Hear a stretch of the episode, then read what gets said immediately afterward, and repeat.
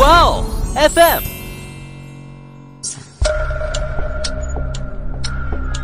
事件众说纷纭，案情扑朔迷离。思彤邀你一起走入案件现场，在娓娓道来中，用身临其境之感还原案件真相。但凡自己不按照儿子佐藤的要求做事儿，就会被拳打脚踢。这种老来得子的家庭溺爱好像是一种很常见的问题哦。佐藤他上厕所的方式跟我们完全不同，他不是去卫生间，反而是在自己的卧室里排泄。警方明明搜寻力度那么大，而且还去了佐藤家三次，竟然都没有发现小芳。我真的怀疑佐藤妈妈也在帮忙打掩护哎。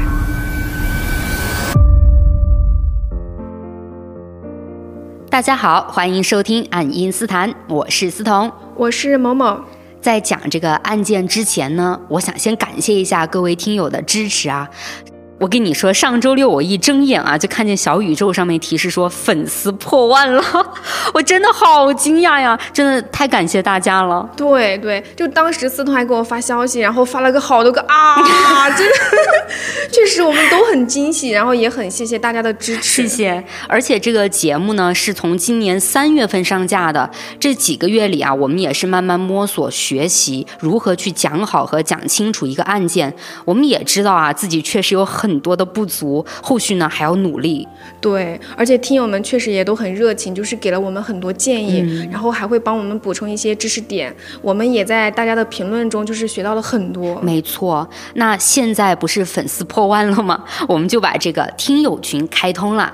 如果有想要加入听友群的朋友呢，可以搜索并关注微信公众号“万物 FM”，会有小助手呢邀请你们进群的，记得备注“爱因斯坦”哦，等你们来聊天哦。好，那现在我们就就收一收情绪啊，回归到案件当中了。嗯，好的。那今天呢要聊的是一起发生在日本的囚禁案。被囚禁的呢是一名女孩，而这名女孩在只有九岁的时候就被罪犯啊绑到了家中，并一直被囚禁在罪犯的卧室里。而这一囚禁啊，竟将女孩囚禁了将近十年。那在女孩被囚禁期间呢，罪犯还和自己的母亲共同生活在这间屋子里。可这位母亲呢，竟对家中囚禁着的一名女孩这个情况啊，丝毫不知情。更让人意外的是，当时警方针对这名女孩失踪的事情展开调查的时候，还先后三次来过罪犯的家中，但却没有察觉到任何异常。在囚禁案侦破之后呢，案件的具体情况也被披露了，这让日本民众既愤怒又震惊。哎，我有点好奇，嗯，就是这个罪犯和他妈妈明明是同吃同住，那在同一个屋檐下，这位妈妈怎么还能察觉不到家里还有其他的人存在呢？就从我了解到的啊，很多囚禁案来看啊，就罪犯的妈妈很有可能是帮凶哦。我先不去揭秘啊，等听完整个案件呢，你也就清楚这位妈妈到底是不是帮凶了。那下面呢，我们就进入案件时间，回到。两千年一月二十八号的下午一点三十分，前往位于日本新舄县百崎市四谷一丁目的一栋二层房屋。此刻，这栋屋子的大门前呢，正站着两个男人。这两个男人啊，我们先不去管，继续往屋内的二楼走。到了这里呢，我们就能看到紧闭房门的卧室外，竟然还站着五个男人。大门前的两个男人，加上这里的五个男人呢，其实不是什么穷凶极恶的帮派分子啊。他们的身份呢，分别是精神病院的医务人员、公共卫生中心的工作人员和市政府工作人员。而男人们出现在这栋房子里啊，是因为住在这里的一位六十多岁的老妇人，曾在一九九九年十二月向当地精神病院进行过求助。那位老妇人呢？对于精神病院的医生来说也不陌生。老妇人早在1996年里就向当地的保健所进行过求助。当时据老妇人说啊，她三十多岁的儿子佐藤宣行脾气很古怪，异常的暴躁，还长期对自己进行殴打。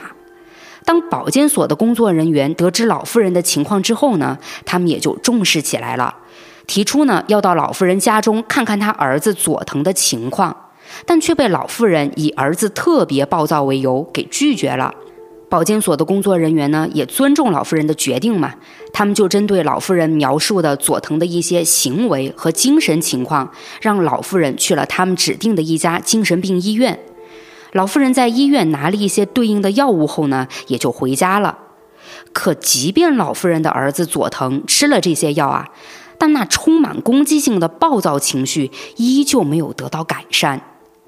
而到了一九九九年的十二月，这位老妇人呢是再次来到了那家精神病医院。这一次，她对医生说，佐藤暴躁的情况越来越严重，甚至已经开始拿电击枪伤害自己了。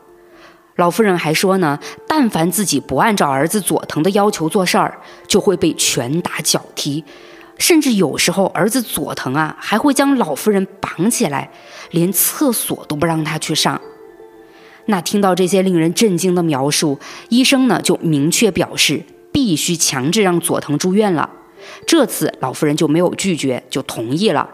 于是，在两千年的一月十九号，精神病医院为了核实老夫人儿子的这个精神状况，就派出了医护人员和保健所的工作人员一起前往了老夫人的家里。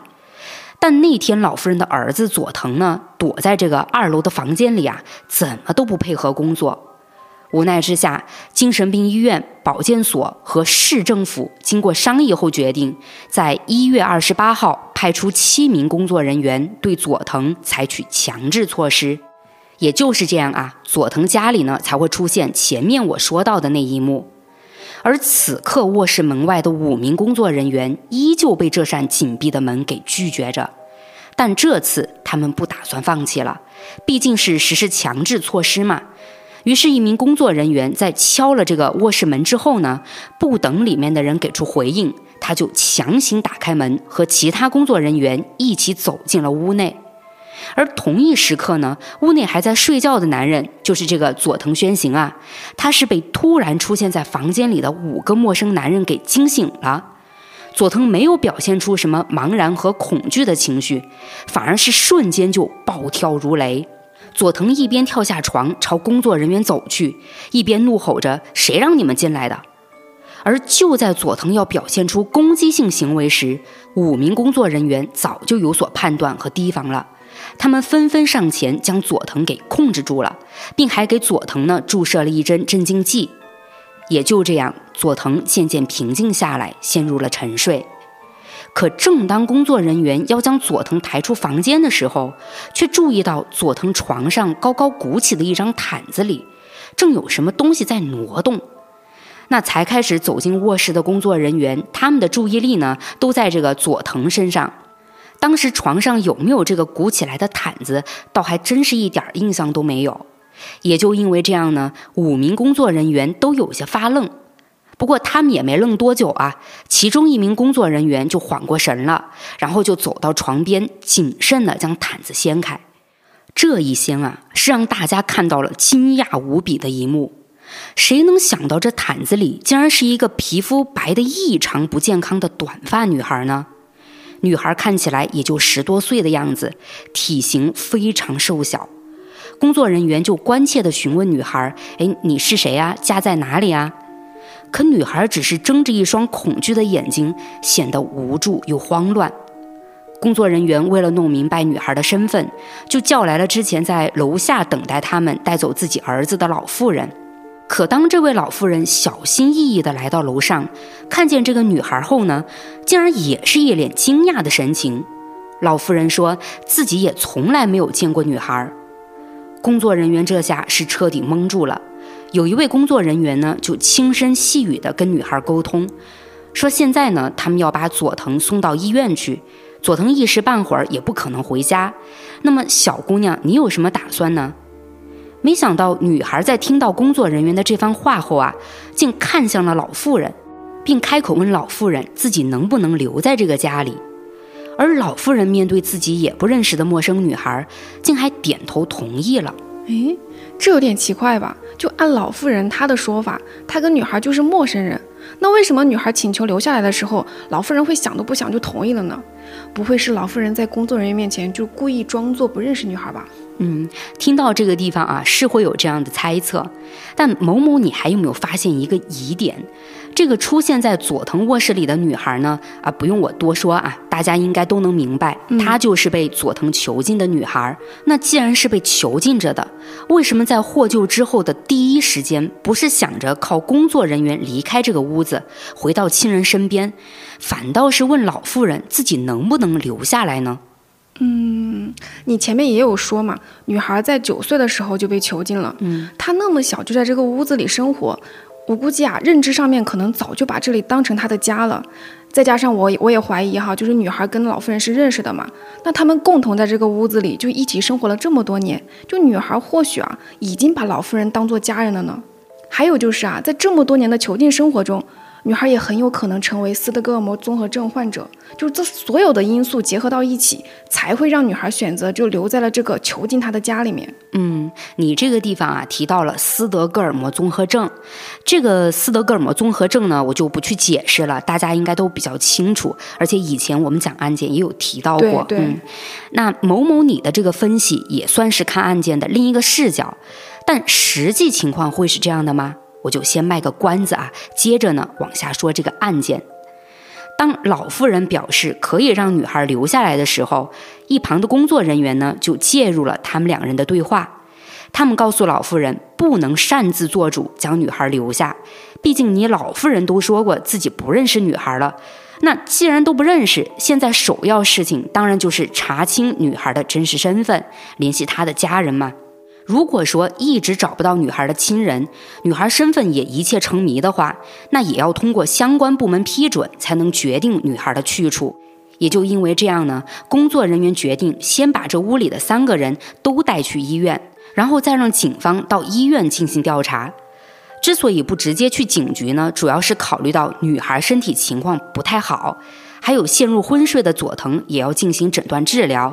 而老妇人作为可能知道整件事情缘由的人，当然嘛，也就跟在一起比较方便。嗯，那当时所有人呢是分了两辆车前往医院的，昏睡的佐藤和一部分医护人员一辆车，老妇人、女孩跟其他医护人员一辆车。也就在车开往医院的路上，有医护人员呢就试探性的询问了女孩的情况，谁知女孩这下竟讲出了非常具体的信息。女孩不仅告诉大家她叫小房，甚至连出生日期、父母姓名、真正的家庭住址都说得清清楚楚。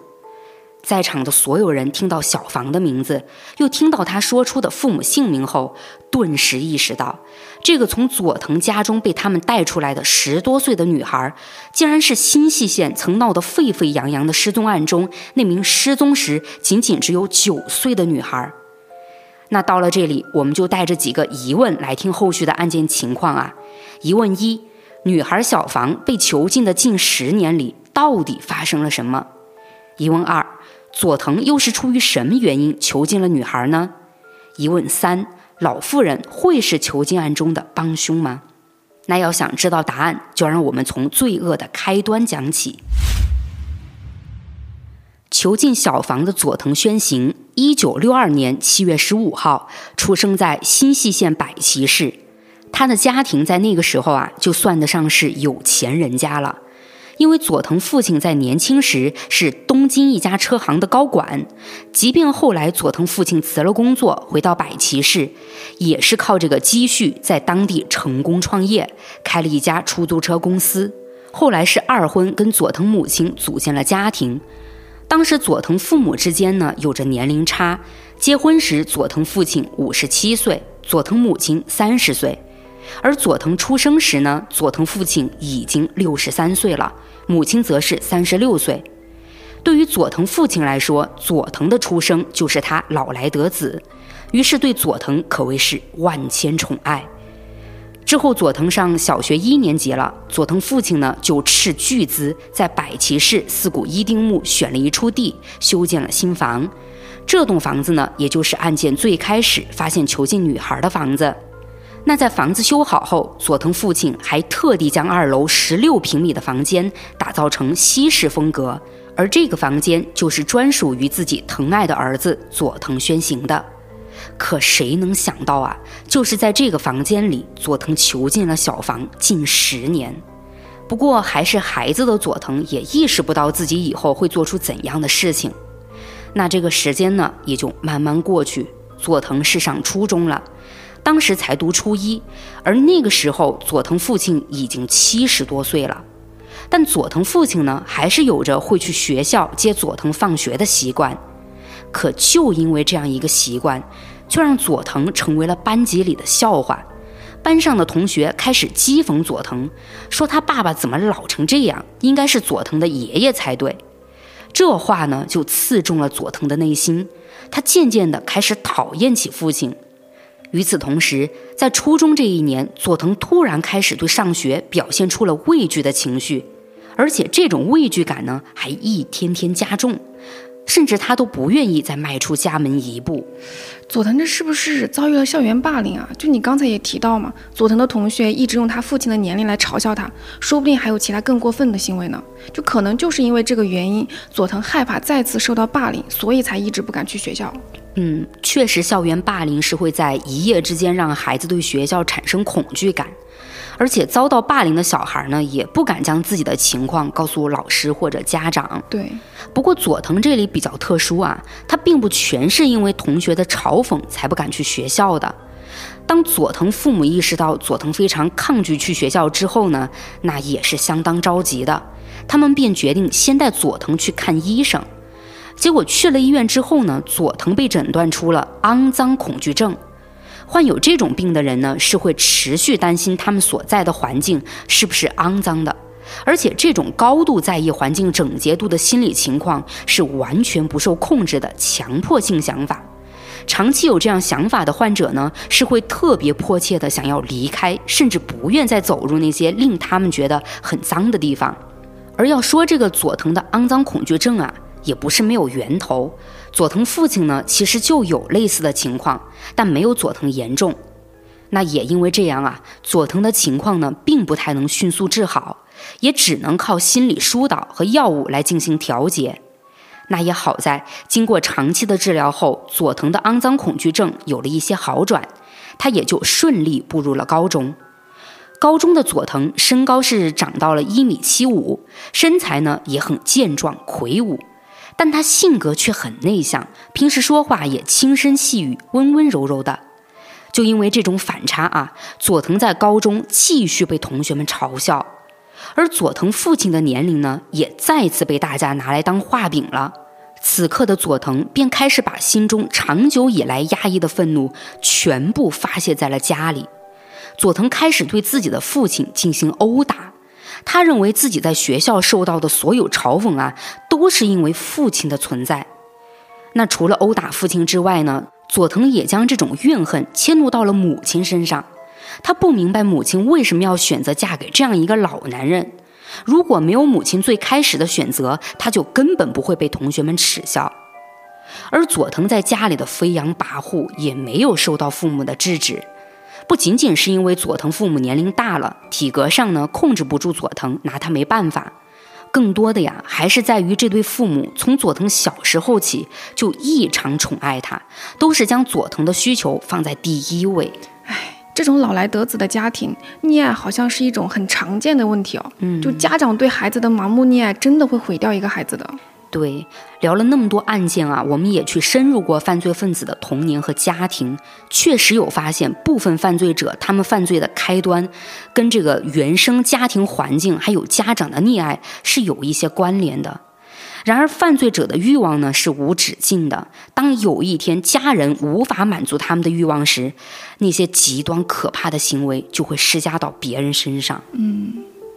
那前面我也就讲到了嘛，佐藤父母并不对佐藤的行为进行纠正和管束，也就这样，老两口是默默忍受着逐渐暴虐的佐藤。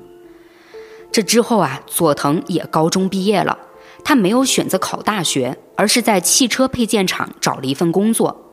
可就在佐藤父母以为佐藤可以靠着这份工作独立生活的时候，佐藤的肮脏恐惧症竟然复发了。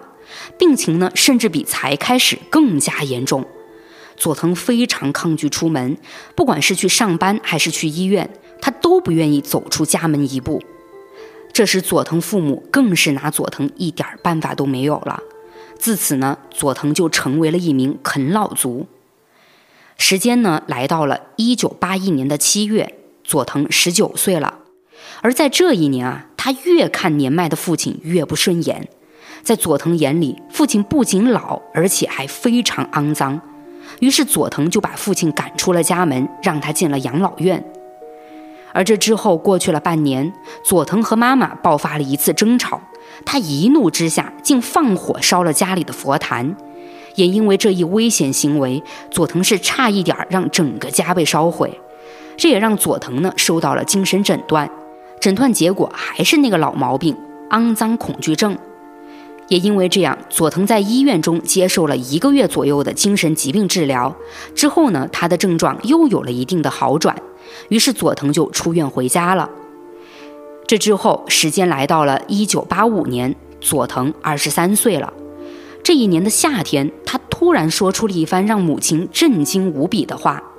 佐藤说：“妈妈，我是时候该独立了，我不可能永远依赖你照顾，我想出去找份工作。”正当佐藤母亲还在为这番话震惊，甚至还有点小感动的时候啊，佐藤又接着说呢：“考虑到我要独立生活了，住的这套房子就扩建一下吧。等扩建了，我就开始找工作。”嗯，这是什么理由啊？就房子扩不扩建，跟他找工作和独立生活有什么关系呢？就你都独立生活了，不应该是搬出去自力更生吗？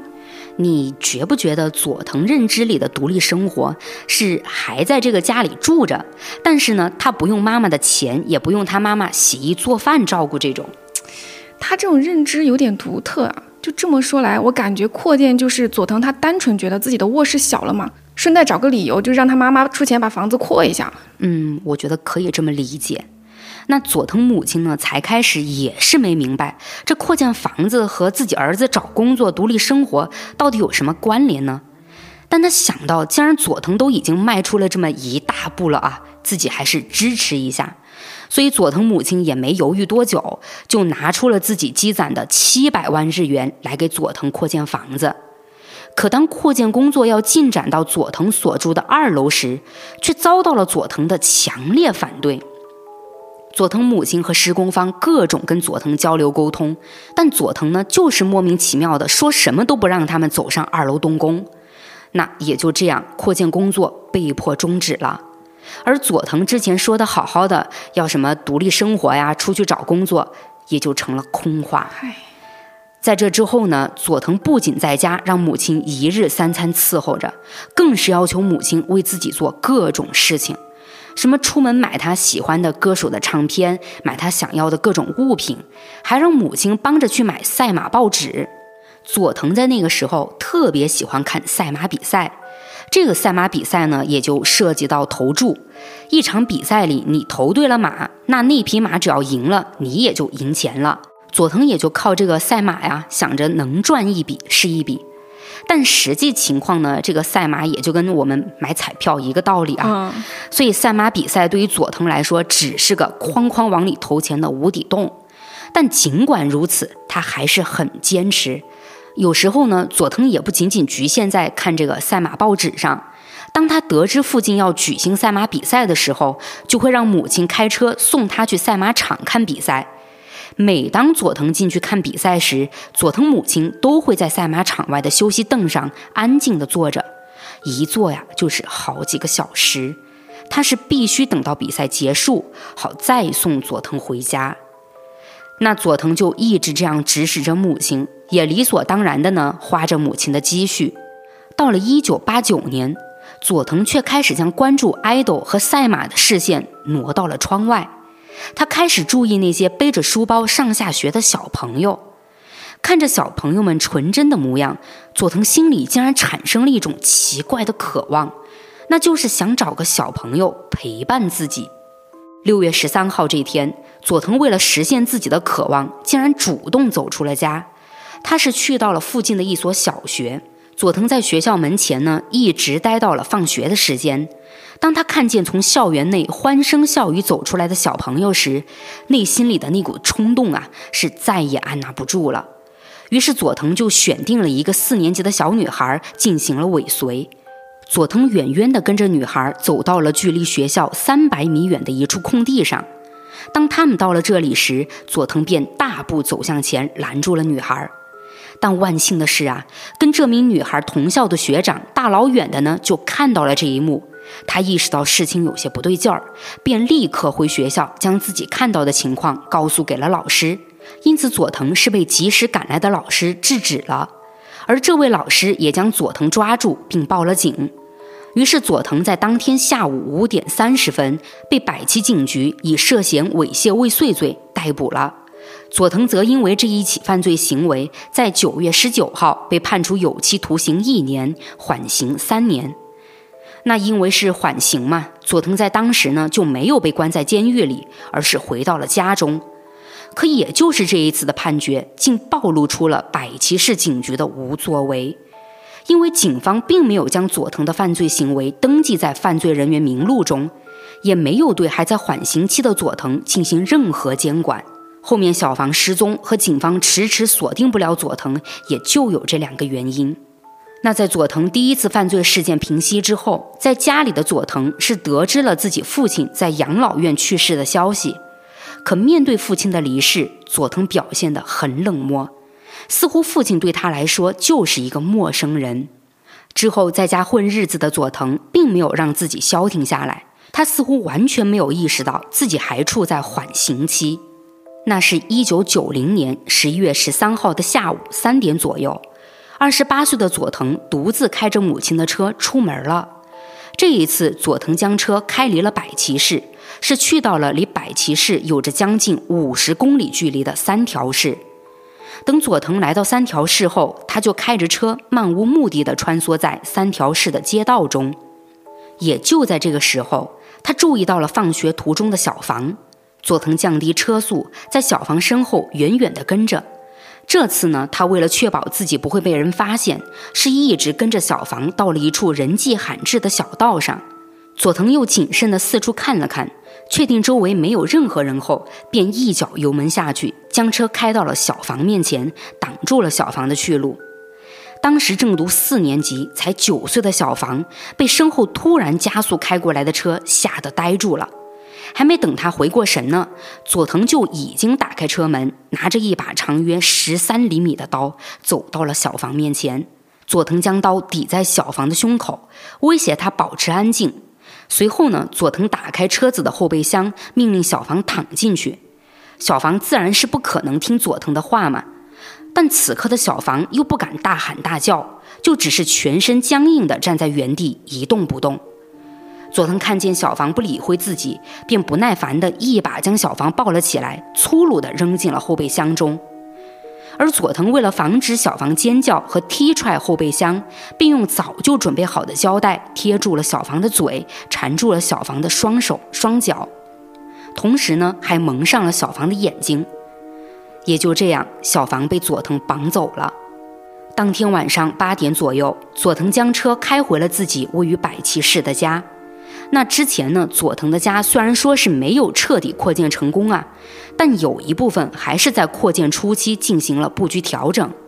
所以佐藤家进屋的门呢是有两扇，一扇是正大门，一扇是扩建后在另一侧设立的房门。这个门呢就稍微有些偏，不是特别容易让人注意到。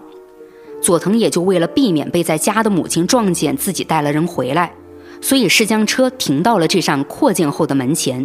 他从这里将小房悄悄抱上了二楼自己的卧室，随后佐藤又独自一人悄悄下楼，走出了屋子，将车开回到正大门，装作平常回家的样子。而在家的母亲也没觉得此刻回来的儿子有什么异常。那之后，重新回到卧室的佐藤便开始打量起了蜷缩在墙角的小房，他沉默不语地盯着小房看了好一会儿。之后呢，就深吸了一口气，蹲下身，摘下了小房的眼罩，而后便恶狠狠地威胁说：“如果你敢跨出这个房间，我就杀了你，然后把你埋在山上，或者丢到海里。”那听到这么凶狠的话，九岁的小房被吓得瑟瑟发抖。他在惊恐中扫了一眼房间，看着眼前陌生的一切，他只能选择听话。而与此同时，我们再把视线看向三条市。小芳放学后呢，迟迟没有回家，自然让她的家人察觉到了异样。小芳家人在第一时间就联系了老师，并询问了跟小芳一同放学的孩子，又找遍了他们能想到的所有地方，可都没有小芳的踪迹。当晚七点四十五分，小芳的家人选择了报警，希望警方呢能展开搜寻。那面对九岁女孩的离奇失踪，不仅三条警局异常重视啊，整个三条市都重视起来了。才开始，警方和小房就读的学校总共是出动了一百人，连夜展开搜寻。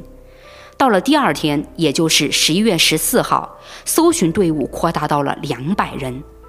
但在这么庞大的搜寻力度下，关于小房的线索是一点儿都没发现。那到了十五号，三条警局就成立了一百零七人的调查组，并还出动直升机辅助搜寻。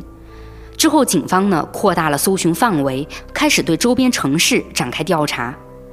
十一月十六号，调查组向三条市及周边城市散发了两千份寻人启事。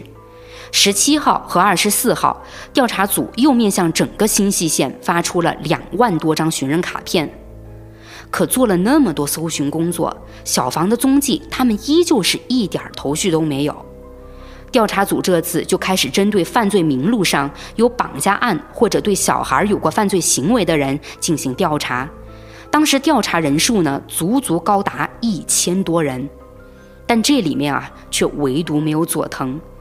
前面我也讲过嘛，佐藤的犯罪行为是没有被记录的。这之后，搜寻小房的时间就来到了十二月二十五号，而这一天，三条警局停止了对小房的搜寻。可虽然说是停止搜寻了啊，但在这以后的一九九一年到一九九九年，每一年的十一月十三号，也就是小房失踪的这一天，三条市的警察都会到小房就读的学校和周边市区街道进行走访和散发小房的寻人启事。而在这期间呢，警方还曾在1991年的十月二十号、1993年的六月二十二号和1998年的八月十三号去过佐藤家，但他们都是简单的询问和粗略的查看，结果自然是什么都没有发现。警方明明搜寻力度那么大，而且还去了佐藤家三次，竟然都没有发现小房。感觉除了警方他们在调查上有点让人一言难尽之外啊，这个佐藤也还是会伪装的吧？我真的怀疑佐藤妈妈也在帮忙打掩护哎。听着这些是有些让人意外啊。对，警方在不同时间段去了三次，为什么就是发现不了一点异常呢？我们先来了解一下疑似知情不报的佐藤母亲，她在这个家里到底是什么情况？其实从现有的案件情况来看呢，佐藤母亲也是佐藤暴力下的受害者，她从来不敢反抗佐藤，任何事儿啊都听从佐藤的安排。而且自从佐藤带回小房之后，佐藤其实就不允许母亲踏上二楼的楼梯。对于警方三次来到佐藤家中调查，我们其实也可以做个推测，先去想想警方敲开佐藤家的门时，面对警方的人会是谁。按照佐藤那种性格吧，应该都不是他。对，跟警方沟通的呢，我想啊，应该都是这个上了年纪、看着很慈祥的佐藤母亲。那又加上佐藤每次都是待在二楼的卧室里，警方自然要了解什么情况呢，也只能通过佐藤的母亲。那问到佐藤的时候，我们就假设啊，佐藤母亲帮忙掩盖罪行。那既然都是掩盖罪行了，当然就会说儿子从来没离开过百齐市，一直都和自己在家里吧。嗯，可实际上呢，对于佐藤母亲来说，佐藤的行踪她确实无法完全掌握。她能看见佐藤，或者说是知道佐藤做了什么，不都是这个佐藤在不掩饰自己的情况下让母亲看到的吗？嗯，那也就这样，佐藤母亲自然也会认为佐藤没有离开过家，去到别的地方。这么一来呢，警方了解到的一个门都没有出过的人，又怎么可能犯罪呢？或许就是这样啊，警方才放松了警惕，没去深入调查佐藤的家。那也就因为搜寻上警方的松懈和遗漏，囚禁在佐藤卧室内的小房遭受了近十年的折磨。才开始被囚禁的几个月里，佐藤没有解开过小房双手双脚上的捆绑。他为了让小房更加服从自己，开始频繁地对小房说威胁性的话，并且还会拿刀刺他。更多时候呢，是用拳头猛烈击打小房的面部。在每一次殴打中，佐藤还不许小房发出声音。但凡有一点声音，佐藤就会变本加厉地折磨小房。甚至佐藤还用上了自己叫母亲买回来的那个电击枪。小芳实在太害怕佐藤了，她只能把所有疼痛憋进肚子里。这之后呢，佐藤慢慢的就觉得小芳老实了，于是他就解开了小芳手上的捆绑。但佐藤呢，还是担心小芳会有逃跑的行为，所以依旧将小芳的双脚牢牢的捆着。这一捆呢，就是一年。但在这期间呢，小芳已经对逃出这间屋子没有任何幻想了。囚禁的这些日子里，佐藤对小房在房间内的行为要求上，除了他不能发出任何声音外，也还有了更多的约束。佐藤要求小房只能待在床上，没有经过自己允许呢，小房不能从床上下来。而在自己进出房间的时候，小芳还必须躲到毯子里或者闭上眼睛。那如果小房敢违反这些要求啊，佐藤就会用上拳头还有电击枪来折磨虐待他。而佐藤被捕后呢，提到过自己对小房的粗暴行为。他说自己在囚禁小房期间，曾对小房有过七百次轻度殴打，两百至三百次重度殴打。那也就在佐藤对小房有这些残暴的行为下，小房出现了分离性身份障碍。这个分离性身份障碍呢，也就是我们所说的多重人格。这之后，囚禁时间是来到了一九九六年。这年的某一天啊，佐藤竟然意外发现小房的腿上出现了莫名其妙的淤青。他很肯定这种淤青不是他殴打小房留下的。也就在这一刻，佐藤有些担心了。他认为小房腿上出现的痕迹很可能是糖尿病的征兆。那这个小房的饮食上呢，是跟佐藤一样的。佐藤平时等楼下的母亲做好饭菜后，他就下楼把食物端回房，跟小房一起吃。佐藤就在想，会不会是小房吃了这些食物之后又没有运动，所以才让身体有了疾病？但面对这种情况，佐藤没有想过给小房去买点药之类的。他采取的方式是什么呢？反而是控制小房的饮食，让他一天只吃一顿饭。就这样过去了几个月，小房的身体情况是更加糟糕了。他肉眼可见的消瘦下来。佐藤还抱着小房测量过体重，当时小房只有三十六公斤重。而这之后，小房开始出现精神萎靡和晕倒的情况。但即便这样啊，佐藤也只是在小房一天一顿的饭里给他添了一个饭团。不过这次佐藤对小房呢有了特别批准。他允许小房做运动，但这个运动啊，也不过是让小房在床上伸展一下双腿而已。而到这时，小房的双腿已经出现严重的肌肉萎缩，他想站起来都必须靠佐藤搀扶。那获救后的小房呢，被送去医院后，确实是被检查出了明显的营养不良和双下肢肌肉无力、骨质疏松以及缺铁性贫血。到这里，我们可能会觉得佐藤对小房提的那些要求和对小房的行为已经很奇葩了，但没想到他还有更奇葩的事情，就是这个佐藤他自身的行为也异于常人。佐藤他上厕所的方式跟我们完全不同，他不是去卫生间，反而是在自己的卧室里排泄。佐藤是将排泄物拉到塑料袋中，然后密封好塑料袋后，再放到卧室门口。他等塑料袋堆满的差不多了，才会拿出去扔掉。就因为佐藤上厕所是这样的方式啊，小房呢被囚禁之后，也被要求用这种方式排泄。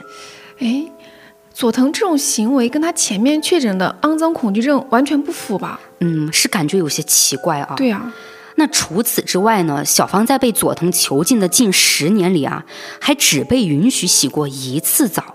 这次洗澡呢，是因为小芳当时从床上摔到了地板上，这下倒让佐藤觉得小芳很脏了，于是才让小芳到浴室里给她洗了唯一一次澡。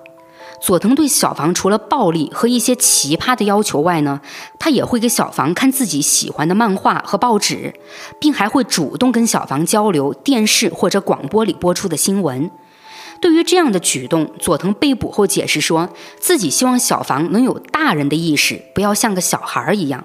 而根据医生对小房进行的测试呢，也确实显示啊，获救时已满十八岁的小房跟同龄人对比，智力水平没有明显下降，他所了解的知识和词汇量呢，也没有明显的滞后情况。也正因为佐藤有过这种行为，让佐藤在之后的判决上被他的辩护律师找到了减刑理由。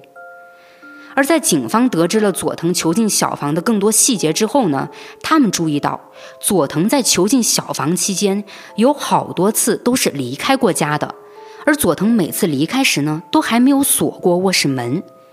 也基于这些细节，就有人讨论啊，小房可能就是在佐藤突然表现出的温柔或者关怀里，产生了斯德哥尔摩综合症。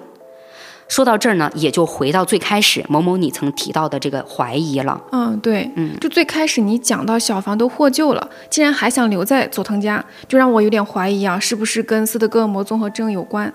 但是听到现在吧，我感觉又不太像了。嗯，那小房到底是不是斯德哥尔摩综合症呢？接下来啊，这些问题呢将会被一一解开。两千年一月二十八号，小房被送往医院没多久，三名刑警便赶到了医院。等小房做完一系列检查，确定身体没有大问题之后，警方便将他带回了百溪警局。在这里呢，他们给小房做了指纹比对，确认小房正是失踪近十年的女孩。当晚，小房的家人就从三条市赶了过来，这一刻总算一家团聚了。而在大家都平复心情后，警方便开始对这个囚禁案的诸多细节进行了询问了解。而对于小房为什么不逃跑这个问题，小房也是回答过的。他说，即使自己不再被佐藤捆绑起来，也总感觉这个手脚啊是被无形的胶带绑着的。小芳还说，他感觉不到自己活着。而在常年被佐藤威胁和毒打中，小芳也有过逃跑的想法。可是，每当这种想法冒出来的时候，他又会下意识地觉得自己百分之百会被佐藤抓回来。那这要是被抓回来了，自然就少不了又是一顿毒打嘛。嗯，也就因为这样，小芳为了减少自己被佐藤殴打的次数，便彻底放弃了逃跑的念头。其实，针对这种心理情况呢，也是有说法的。小芳这种就是习得性无助。习得性无助大概就是说，个体经历某种学习后，在面临不可控情境时，形成无论怎样努力也无法改变事情结果的不可控认知，进而产生出放弃努力的一种心理状态。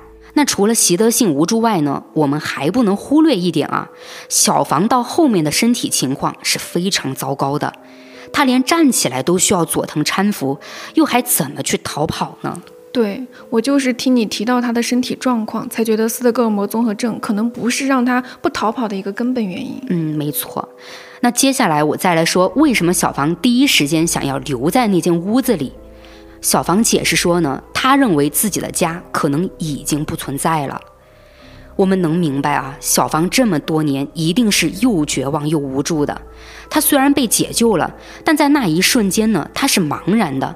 小芳根本不知道被解救后自己还能去哪儿。那现在总算回到家人身边的小芳，也很坚定地表达了她对佐藤的态度。她的原话是：“佐藤是最糟糕的人，以至于表达仇恨或恐惧之类的感情都是浪费。”小房对佐藤的态度很明显了嘛？面对囚禁自己将近十年的人，怎么可能因为他某些所谓的好的行为就会被感动甚至原谅他呢？更何况佐藤这个人压根就没有啥好的行为。嗯，哎，不过案件讲到这里啊，我还是想问问啊，佐藤他妈妈到底跟囚禁小房有没有关系啊？在当时，警方也确实怀疑过佐藤的母亲，甚至还有媒体啊大肆报道说佐藤母亲就是帮凶。那警方呢，也就对佐藤母亲开展了调查。在问询中呢，佐藤母亲很坚定地表示自己从来不知道佐藤在二楼囚禁着一个女孩。她说呢，自己已经好多年都没有去过二楼了。而警方为了验证佐藤母亲的话是否属实，就对佐藤家二楼开展了搜查。搜查下来啊，警方确实在整个二楼，包括佐藤的房间内，都没有检测到佐藤母亲的指纹。除此之外呢，小房也曾说过，他在囚禁期间是从来不知道这个屋子里还住着佐藤的母亲。那通过这些呢，也确实证明了佐藤母亲不是帮凶，也不是什么知情不报，佐藤母亲是毫不知情的。那这一下一切都水落石出了。在医院的佐藤也迅速被警方控制，但因为佐藤的精神情况，他是在医院治疗了两周。等到了两千年的二月十一号，佐藤病情有所好转了，他才被警方以绑架、拘禁、伤害未成年人的罪名逮捕。同年的三月三号，新系地方检察厅向新系地方法院对佐藤囚禁小房一案提起了刑事诉讼。五月二十三号，新系地方法院对该案进行了首次公开审理。出于对小房的保护呢，法院没有公开小房的信息，也没有让小房出庭作证。佐藤在法庭上呢，对自己所犯下的罪行供认不讳，可他仍旧在找机会为自己开脱。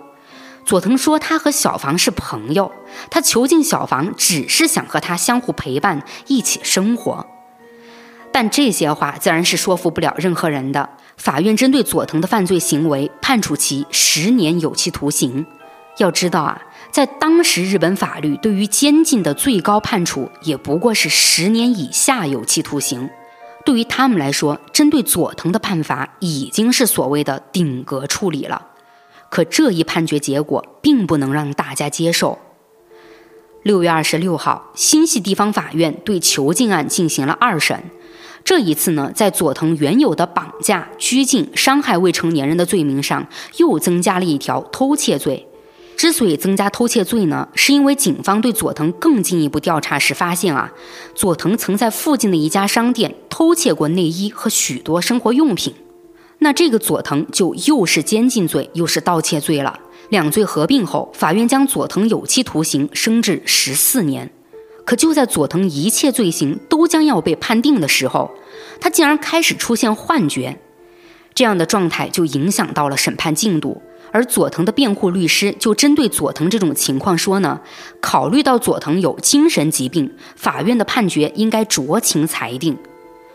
那也因为这样，法院为了判定佐藤是否具有刑事责任能力，就对佐藤进行了精神鉴定。鉴定结果表明，佐藤患有分裂型人格障碍、强迫型人格障碍，但并没有丧失基本的事物判断和行动能力。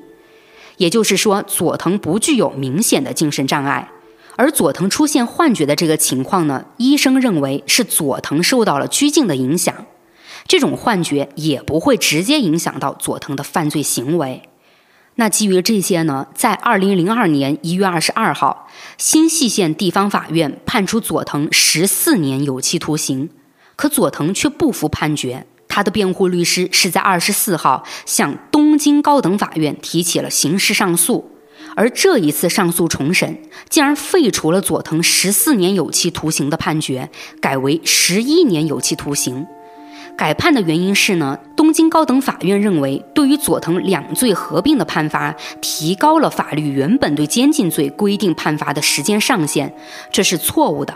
而最高法院改为十一年有期徒刑，则是十年监禁加一年盗窃罪的判罚，这才是合理的。但这次的判决结果，想也能知道嘛。不仅小房家人感到不满，就连众多民众也纷纷议论起来。面对大量的舆论，东京高等法院扛不住了，他们就在二零零三年七月十号再次对囚禁案进行了审理。这一次，他们将十一年有期徒刑的判决推翻了，重新又判决佐藤十四年有期徒刑。这之后呢，佐藤总算被关进了监狱。而在佐藤服刑期间，小房重新认识了这个世界，走入了社会中，他的生活回归到了正轨，有爱他的家人照顾，也有了朋友们的陪伴。佐藤母亲则在这期间呢患了老年痴呆，之后是在养老院里去世了。时间往后移啊，来到了二零一五年四月，五十二岁的佐藤刑满释放。